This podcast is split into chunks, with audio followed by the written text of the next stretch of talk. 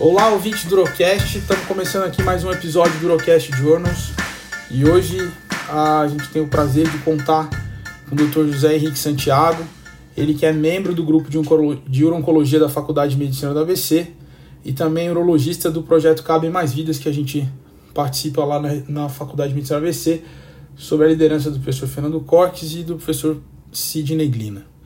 É, hoje a gente vai conversar sobre dois estudos interessantes sobre terapia adjuvante para pacientes com câncer de bexiga, câncer arterial, carcinoma arterial músculo invasivo. E é, são dois estudos que foram lançados recentemente, agora no, no ano, durante o ano de 2021. E é um prazer contar com você aqui, Zé, para discutir esses dois artigos rapidamente para os nossos ouvintes. Boa noite, bem-vindo. Boa noite, Fred. Primeiro queria agradecer tanto ao convite seu quanto da comissão organizadora prazer foi todo meu. A gente vai falar de dois estudos antagônicos que lançaram agora, que é o Invigor Zero Days e o Checkmate 274. E são engraçados, são dois estudos que mudaram já a conduta, né? O FDA já até aprovou drogas como o nivolumab, mas a gente vai discutir os estudos, mostrar as aprovações para fazer um bate-papo. Legal. Então, é, esses dois estudos foram estudos recentes, publicados agora. A gente vai começar discutindo um pouquinho pelo Invigor e traçando um pouco um panorama. A gente chega numa situação de que a astectomia, ela então é a base do tratamento, como todo mundo sabe, do tratamento da doença do câncer arterial músculo invasivo. Então, apesar de, dos pacientes receberem muitas vezes a cistectomia radical como a um tratamento com intenção curativa, cerca de 50% desses pacientes vão acabar apresentando recorrência metastática ao longo da vida. Então, a gente sabe que a terapia a neoadjuvante é bastante benéfica para esses pacientes e, por um outro lado, a gente sabe também que a, nos pacientes, a gente não tem, por enquanto, nenhum estudo de que a terapia adjuvante tem algum benefício nos pacientes que já receberam neoadjuvância pré-cistectomia. Então, nos últimos anos tem surgido aí a, as imunoterapias que possivelmente vão exercer um papel, vão, vão surgir como uma opção para esses pacientes, é, para o tratamento desses pacientes que recorrem ou têm algum sinal de doença após a cistectomia com intenção curativa. É, falando um pouquinho do primeiro estudo, que é o Invigor 010, é um estudo que foi publicado em março de 2021, é, com o título de atezolizumab adjuvante versus observação para pacientes com doença ah, urotelial músculo invasiva. Foi publicado no Lancet e é um estudo multicêntrico randomizado fase 3 que foi feito em 192 centros em mais ou menos em mais de 20 países. É... Isso, ele foi conduzido por Joaquim Belmont, né? Ele é um estudo bem interessante. Eles iniciaram inicialmente com a com a tesolizumab com a seguinte questão quando foi desenhado o estudo. Será que fazer terapia adjuvante com imunoterápico é vantajoso para os pacientes de cistectomia, uma vez que esses pacientes são os que vão mais recidivar e vão ter uma um, pode ter um, um potencial pior? Então o Invigor foi inicialmente foi criado para ser feito em dois grupos, um grupo placebo e um grupo e um grupo de tratamento de intervenção. E quem foram os pacientes que foram elegíveis a esse grupo? São os pacientes que têm alto risco de, de recorrência. Então, eles têm chance, obviamente, maior de 18 anos, eles têm que ter câncer de bexiga músculo invasivo. E foi aceito 20% de pacientes com carcinoma, desculpa, 10% de pacientes com carcinoma urotelial. Ele foi, todo paciente podia ser PT2 a PT4 a com linfonodo positivo desde que tinham recebido quimioterapia neoadjuvante, ou seja, é aquele paciente que fez a quetenel, mas não apresentou resposta completa na peça, então a gente já sabe que ele tem um pior prognóstico, e todo paciente PT3 a PT4A com linfonodo positivo e que por algum motivo não fez quimioterapia adjuvante, ou ele era inelegível à platina, ou ele se recusou a fazer. Inicialmente, eles fizeram um estudo restrito só para paciente com PDL1 positivo maior que 5%, mas eles abriram esse forró com os passados anos quando viram o atezolizumab como benefício no outro estudo do in vivo. E aí ele foi aberto para todo mundo, para todos os pacientes que a gente citou nesses critérios específicos. Né? Ele teve como os principais endpoints primários a sobrevida livre de, de doença e secundários foi sobrevida global sobrevida livre de metástase e sobrevida livre de doença fora do trato urinário. Lembrando que os endpoints secundários a gente ainda não teve o tempo para atingir, pra atingir os resultados, né? É, é isso mesmo. Que, como o Zé falou, ele foi um estudo randomizado, ensaio clínico randomizado fase 3, multicêntrico, é que abrangeu pacientes todos maiores de 18 anos com doença com câncer ureterial, carcinoma ureterial músculo invasivo, e também é, eles abriram até 10% dos pacientes, limitaram até 10% dos pacientes que tinham, como o Zé falou, tumor, é, tumores uroteliais de trato é, alto. E isso para mimetizar a frequência dos tumores e não contaminar essa amostra, o M do grupo aí. Então, esses pacientes foram randomizados, todos esses pacientes tinham que ter recebido, um detalhe também, a cistectomia dentro de 14 semanas da randomização. Então, não são pacientes que tinham cistectomia há muito, há muito, muito antes da randomização do estudo. Então, eles foram randomizados um para um. O grupo experimental, o grupo que recebeu a intervenção, recebeu a tesolizumab 1.200mg endovenosa a cada três semanas por um ano ou até a progressão que ocorresse primeiro, e o outro grupo foi submetido à observação nesse período. É interessante falar também que eles foram estratificados, né? eles fizeram análise, a randomização estratificando de acordo com a, os pacientes terem recebido ou não a neoadjuvância, para tentar fazer grupos mais homogêneos, né? estratificação por isso. De acordo com o número de linfonodos ressecados, a positividade dos linfonodos, o estadio da doença e a expressão ou não do PDL1 é maior do que 1%. Então eles foram, foram estratificados a, a desse jeito. É, você quer comentar alguma coisa? Zé? Partimos já para os resultados. Perfeito. Não, ele pegou uma amostra bem interessante. Ele fez um estadio de doença para a doença avançada ou não. Ele fez um estadio se o paciente regrediu a quimioterapia ou não, principalmente pelo estágio dos pacientes, né? A gente viu que o paciente fez TENEL. Ele avaliou se o paciente, antes de eu randomizar ele, se ele tinha um estágio de uma neoplasia que não regrediu a PT0 ou não, e ele fez também um, uma avaliação da expressão do PDL. Antes, na, quando ele foi feito, esse estudo foi 2015 a 2018, era em 5%, hoje a gente já espera a expressão de 1%, e a gente já não conta como a expressão de PDL como principal fator para a resposta à imunoterapia, mas ele utilizou esses dados para fortalecer a base do estudo, do estudo né? Foi um estudo bem interessante, bem completo mesmo. É, os exames só de controle foram feitos a cada 12 semanas no primeiro e segundo ano. Se o paciente permanecesse livre de recorrência, foi seguido para cada 24 semanas e depois foi a cada seis meses. Né? É, os pacientes foram seguidos até ter a primeira recorrência ou então até terem ou então se retirarem do consenso ou interromperem a droga por algum efeito colateral que ele não, não tolerasse mais o lapesolizumab. Hum, exato.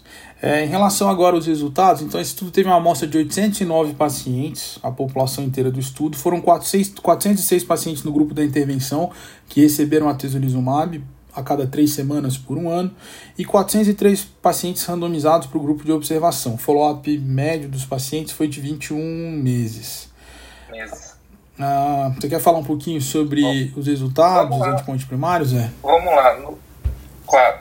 Nos resultados, a gente vê que, principalmente da população, tanto do grupo do ateso quanto do grupo da observação, eles eram pacientes praticamente com estadio tumoral PT3 ou PT4. A maior parte dos pacientes, 31% de cada um dos grupos, tinham PT3 N0 a maioria dos pacientes, 77% nos dois grupos, teve mais de 10 linfonodos ressecáveis e a maioria dos pacientes, mais não, meia meia dos pacientes é, receberam quimioterapia NELS, 48% nos grupos, nos dois grupos, 48 47 e quem não recebeu 52 53%, certo? Então, quando a gente foi avaliar o principal endpoint, foi o principal resultado dele foi a sobrevida livre de, de recorrência o grupo do atezolizumab apresentou no período 19, uma sobrevida livre de recorrência de 19,4 meses e o, o grupo placebo de 16,6 meses, o que corresponde que no final do estudo 51% dos pacientes estavam sem recorrência com atezolizumab e 49% dos pacientes no grupo placebo. Isso mostrou com resultado negativo um P não clinicamente significativo. E a gente vê que a biologia do câncer de bexiga é um câncer de bexiga, é uma biologia difícil, altamente recidivante. Mesmo os pacientes que nós tratamos inicialmente, como hoje, com intenção curativa, após 20 meses, a gente vê que 50% deles tiveram recorrência local, né? uma coisa que chama muito a atenção da gente como uma doença agressiva que a gente ainda conhece tão pouco. Né? Quando foi analisado o status do PDL1, ele mostrou que não teve benefício. Tanto o paciente com maior expressão ou menor expressão de PDL1 não mostrou nenhuma diferença em relação à resposta com quimioterapia ou não. E os demais endpoints ainda não tinham, não tinham significância estatística. Em 12 meses, aproximadamente, né, ele avaliou que 88% dos pacientes que receberam a tesolizumab ainda estavam com sobrevida global, estavam vivos, e 81% dos pacientes placebo. Em 18 meses, esse grupo já caiu um pouquinho mais. Ele caiu para 79% no grupo do atezolizumab, os pacientes presentes estão vivos ainda, versus 73% do grupo placebo. Os principais efeitos colaterais do atezolizumab em si, grau 3, foi 16% dos pacientes apresentou artralgia, 1% do paciente apresentou aumento de TGO TGP e 1% aumentou, apresentou colite. É, quer fazer algum outro comentário, Fred? Uma... É, interessante em relação à análise. mas eu acho que o principal foco não é nem efeito adverso nem nada em si, é nessa diferença de sobrevida. A gente vê que foi 19 para 16 meses, né? Que o grupo controle dele não, não atingiu o benefício que a gente esperava. Exato, Zé. Uh, interessante também que no grupo dos pacientes que tinham a expressão do PDL1, é, apesar de não ter havido diferença estatística, o que eles observaram no estudo, no final das contas, é que essa expressão de PDL1 acabou representando, pelo menos para essa amostra, um fator prognóstico positivo para sobrevida livre de recorrência. Então, os pacientes que tinham a expressão de PDL1, apesar de não ter havido diferença é, entre o grupo da intervenção e o grupo controle, o que acontece é que esses pacientes com a expressão do PDL1 tiveram sobrevida ligeiramente maior nesse estudo, uma tendência de sobrevida ligeiramente uh, maior. Esse estudo então mostrou, né? apesar de ter desfechos, uh, de ter sido um estudo negativo, né, tanto para para sobrevida livre de recorrência e também não atingiu a, a, ainda não atingiu os resultados de sobrevida global, esse estudo acabou sendo um estudo interessante nesse sentido, porque levanta a, a possibilidade de outras análises pós-rock, igual você a gente estava comentando recentemente, e porque também um outro estudo, ele se seguiu, né, depois em junho foi publicado o segundo estudo que a gente vai comentar um pouquinho. Antes de a gente partir para o checkmate, Zé, você queria finalizar alguma coisa, comentar sobre essa análise ah, já do Invigor? O Invigor, ele apresentou pelo Tom Pose uma análise agora, que saiu na Nature em 2021. É uma análise pós-hoc, né, é uma análise que eles analisaram os dados do estudo, não para ver o benefício ou não, mas eles avaliaram DNA circulante nos pacientes que foram submetidos ao atezolizumab. Eu vou resumir ele bem curtinho mesmo, depois a gente marca um dia para discutir com mais calma o, o, esse estudo, mas ele é bem interessante, que ele, dos 800 pacientes, 570 pacientes mais ou menos, ele analisou o DNA circulante, tanto dos pacientes do grupo placebo, quanto dos pacientes do grupo do atezolizumab. Ele fez a seguinte dosagem, ele analisou a dosagem do sangue no dia 1 do ciclo e no dia 3 do ciclo. E ele notou que os pacientes que tinham DNA circulante no dia 1 do ciclo receberam maior, receb, é, obtiveram maior benefício do atezolizumab e obtiveram maior tanto sobrevida livre de recorrência quanto sobrevida livre de doença. Os pacientes que mantiveram no dia 3 o DNA circulante já no D3, no ciclo 3, desculpa, eles não tiveram tanto benefício assim. Os pacientes que no ciclo 1 tinham uma carga maior de DNA circulante e no ciclo 3 tinha uma carga menor, eles tiveram um benefício maior. E os pacientes que não tiveram essa carga, eles não tiveram tanto benefício assim. Está aberto o estudo atualmente, que é o Invigor 011, está previsto começou agora em maio de 2021, está previsto para ter os primeiros resultados em 2023 para fechar o recrutamento, que é exatamente isso. Ele pegou todos os pacientes submetidos a cistectomia radical e avaliou o DNA circulante deles, quem tinha DNA é, DNA circulante positivo foi submetido a tesolizumab e a gente aguarda cenas para ver se vai se confirmar os dados dessa análise pós-hoc ou não, né? Porque a análise pós-hoc não tem poder estatístico para afirmar isso, nem foi feito para isso, mas nos sugere, sugere que os pacientes com maior carga de DNA circulante têm a tendência a responder bem melhor ao atezolizumab. Exato, esse tudo apesar de ter sido negativo, então, ele deixa no ar aí e deixa a gente na expectativa desses resultados que estão por vir, que devem, né, tudo indica que devem confirmar algum benefício para esse subgrupo de pacientes, né, Zé? Vamos passar agora rapidamente para falar sobre o Checkmate, que foi um estudo com desenho extremamente semelhante, né?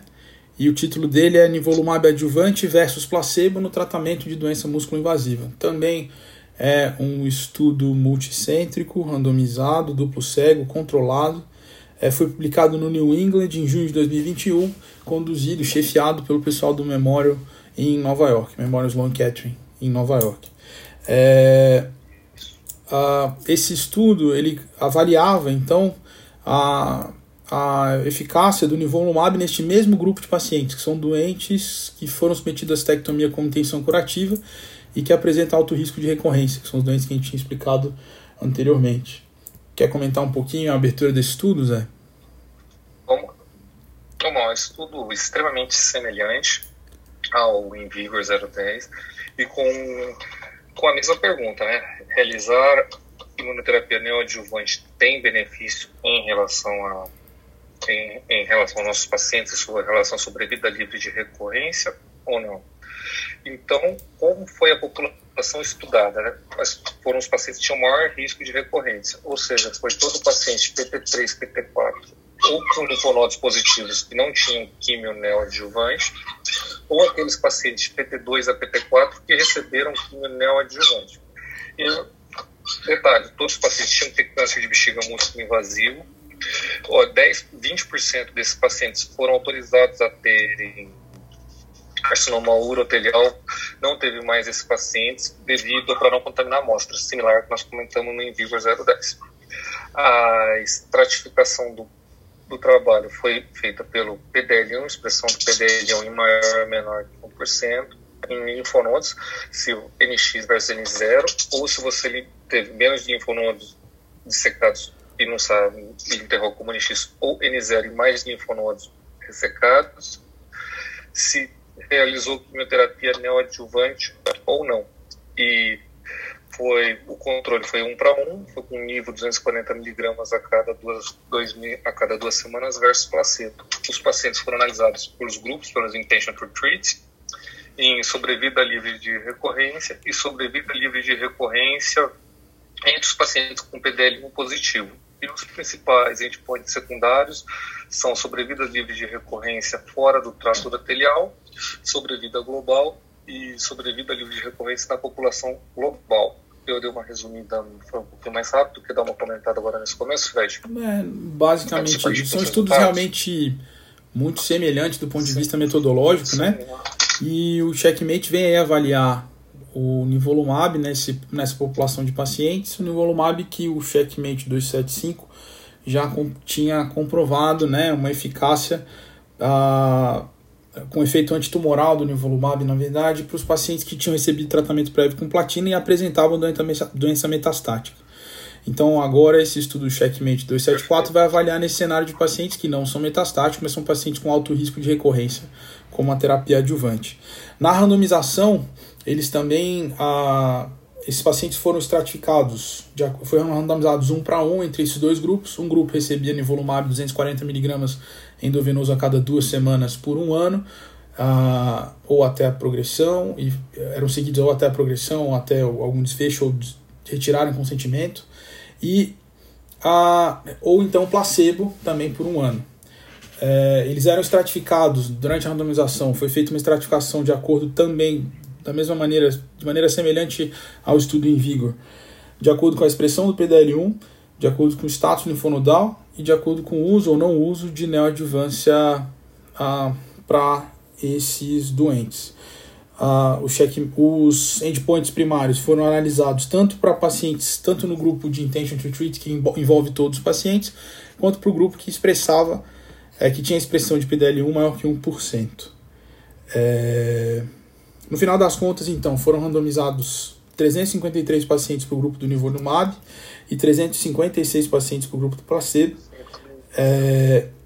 E em relação ao, ao, desfecho, ao desfecho primário, que é a sobrevida livre de recorrência, nesse grupo total, diferentemente do Invigor, esse estudo apresentou então um ganho absoluto de 10 meses de sobrevida favorável ao grupo da intervenção. Então, os pacientes, a, a mediana da, da sobrevida livre de recorrência do grupo que recebeu no Volumab foi em torno de 20,8 meses versus 10,8 meses no grupo do placebo. Quer comentar um pouquinho, Zé? Vamos lá. É, Fred, é, o que chamou muita atenção é, desse estudo em relação ao in vivo, que são estudos extremamente semelhantes com a mesma população. Quando a gente estuda, principalmente a população que foi estudada, a gente vê que a maioria dos pacientes eram, de novo, eram os pacientes que tinham PT3, tinham menos de 10 linfonodos positivos, a expressão do PDL1 foi de aproximadamente 40% em cada grupo, e a maioria dos pacientes tinham linfonodos N, é, N0. E com resultados diferentes, antagônicos. Né? Dos pacientes, dos 356 kits foram submetidos a nivolumab, a gente vê que tinha 140 pacientes tinham a expressão de PDL1 de 1%, e no grupo placebo tinham 142 pacientes, ou seja, os dois grupos, tanto do nivolumab como placebo, bem semelhante. Dos, desses pacientes, a gente vê que 43% do grupo do nivolumab e 43,5% do paciente do grupo placebo receberam PT neoadjuvante de novo, grupos extremamente semelhantes. E quando a gente foi ver a, a curva da sobrevida livre de, de, doença, a gente viu uma diferença, principalmente no grupo placebo. Se a gente lembrar do Invigor, o Invigor tinha uma sobrevida livre de recorrência de 19 meses. O Nivolumab apresenta de 20 meses. O grupo placebo do Nivolumab apresentou uma sobrevida livre de recorrência de 10 meses, diferentemente do Invigor, que foi de 16 meses. E aqui que, na minha opinião, está o o X da questão, né? Por que, o, o, grupo do placebo do nivolumab foi tão menor a sobrevida assim? A pergunta a ser respondida. A gente sabe que no final do estudo, até a primeira análise, né, 74% dos pacientes que receberam nivolumab estão vivos versus é, 60,3% dos pacientes estão vivos sem recorrência de doença. Quando a gente analisou o segundo endpoint primário, sobrevida livre de, de com a expressão do PDL1, a gente viu que tanto o nivolumab apresentou 74% versus 55% do placebo. E o que chamou mais atenção, né? O, a, teve uma maior sobrevida livre de incorrência, foi observado em todos os grupos que receberam o nivolumab, independente se ele tinha PDL1, estado linfonodal ou quimioterapia.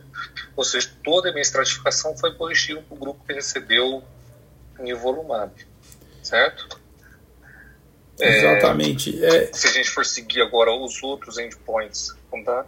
pode falar, Fred. Eu queria comentar é exatamente isso que você tinha dito. A grande da questão que impacta nesse estudo ter sido positivo e o outro não é essa diferença aí de sobrevida do grupo controle, né? do grupo que não recebeu intervenção. É, isso, no final das contas, essa diferença de sobrevida, isso impacta na redução de risco de progressão e morte em torno de 30% na população intention to treat, para todos os pacientes do estudo.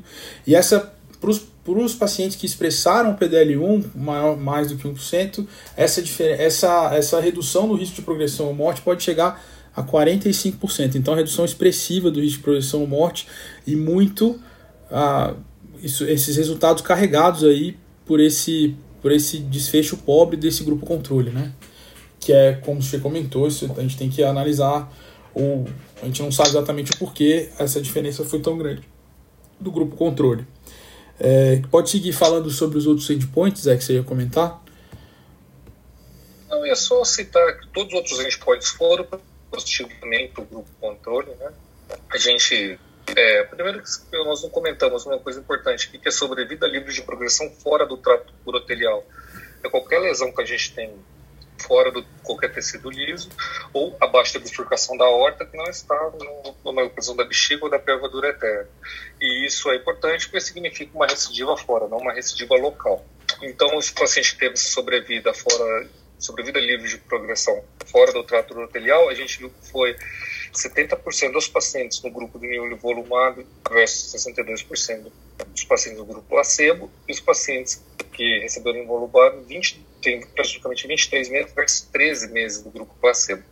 Quando a gente analisou a sobrevida livre de progressão nos pacientes que têm um PDL1, a gente vê que 75,3% dos pacientes que receberam nivolumab ainda estão vivos e livres de sobrevida sem, sem livre de progressão, versus 56,7% do placebo. Ou seja, quase 45% de ganho do paciente que recebeu o nivolumab e tem um PDL1 positivo. É uma coisa muito significativa.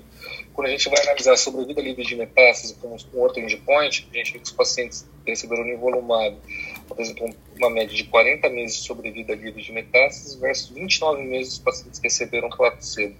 Ou seja, 82,5% dos pacientes estão vivos nessa abertura sem metástases versus 69,8% estão vivos sem metástases à distância, né? Local à distância quer comentar alguma coisa do segundo endpoints? É, então, os resultados são todos extremamente uh, expressivos né, desses estudos, né? E fica a pergunta assim, se esses resultados já são suficientes para a gente eventualmente indicar esse tipo de tratamento com essa dúvida ou não, são resultados animadores né, para o futuro, que a gente pode pensar que vem coisa boa por aí nesse sentido, e que esse tratamento pode ser uma esperança para esses pacientes que têm uma doença tão agressiva e que não tem ah, tanta. E que a gente não tem tanta coisa que fazer Exatamente. a não se acompanhar até ou, ou então aguardar que eles desenvolvam doença metastática para a gente poder fazer alguma coisa a respeito. Então, os resultados Exato. desses estudos são animadores, né? Então a gente espera bastante coisa no desenrolar desses estudos aí. A gente espera ainda os resultados de sobrevida global, tanto do Invigor quanto do, do Checkmate 274, para a gente poder tirar conclusões mais definitivas, assim, né? Que embasem a nossa prática em relação a isso. Não sei o que, que você pensa a respeito, Zé. Eu concordo plenamente. Quando a gente está falando de bexiga músculo invasivo, a gente olha nos dois grupos de controle, a gente está falando de uma doença extremamente agressiva de uma doença que nos dois placebos 50, eu tenho 50% de recidiva todos os pacientes que eu fiz tudo que eu tenho de stand of care hoje, ou seja, que eu fiz quimioterapia neoadjuvante, que eu diagnostiquei, que eu operei, que eu recebi linfonodos. Então, um estudo que, como nivolumab, que apresenta uma melhora significativa, nos enche de esperanças. Essa esperança levou já a uma aprovação, né? o FDA americano aprovou, acho que em um mês, já o uso de nivolumab como terapia adjuvante. Eu acredito que esse seja o, caminho, caminho para o nosso, também para a Anvisa e para os nossos sistemas regulatórios, ainda nós não temos definido até hoje. Eu tenho uma esperança muito grande. Eu acredito que o Invigor vai, esse Invigor 011, acredito que vai mudar um pouco esse cenário. Eu acho que cada vez mais esses estudos de, de DNA circulante, de, de, de, de fator de inibidor de crescimento de fibrobaço, de angiogênese, ser os, os segmentos. Cada vez mais nós vamos tentar descobrir marcadores para identificar quais são os pacientes que têm uma carga tumoral e vão se beneficiar cada vez mais das nossas terapias de adjuvantes e mesmo com o paciente que a gente não vai beneficiar. Acho que isso é uma esperança futura, a gente não tem essa resposta ainda, mas são esse resultado do checkmate é um resultado extremamente animador para todos nós. Né? Exatamente. É, acho que a mensagem é justamente essa. São resultados que deixam a gente bastante animado em relação ao futuro nesse subgrupo de pacientes que a gente tem ainda a gente é limitado do ponto de vista do que fazer para evitar essa recorrência e progressão dessa doença tão agressiva. Acho que para não estender muito tempo, queria agradecer a presença do Zé aqui é, para a gente do Urocast na sessão Urocast Journals. Nossa intenção é trazer atualizações da literatura de maneira fácil, que não exceda bastante o tempo. Então, nesse tema de câncer de bexiga músculo invasivo, esses dois artigos são artigos muito quentes e muito recentes em relação a isso e que dão para a gente uma esperança de que muita coisa boa vem vindo por aí. Então, Zé, é um prazer estar aqui com você, que é amigo, um prazer trabalhar junto com você no Cabem, que é esse projeto que a gente gosta tanto. E muito obrigado, uma boa noite e um abraço para todos os amigos ouvintes do Urocast. Boa noite, Fred. Mais uma vez, obrigado a todos, obrigado pelo convite. Me sinto honrado, estou à inteira disposição sempre que a gente quiser sentar para discutir. Obrigado mais uma vez e um abraço a todos. Espero ter contribuído.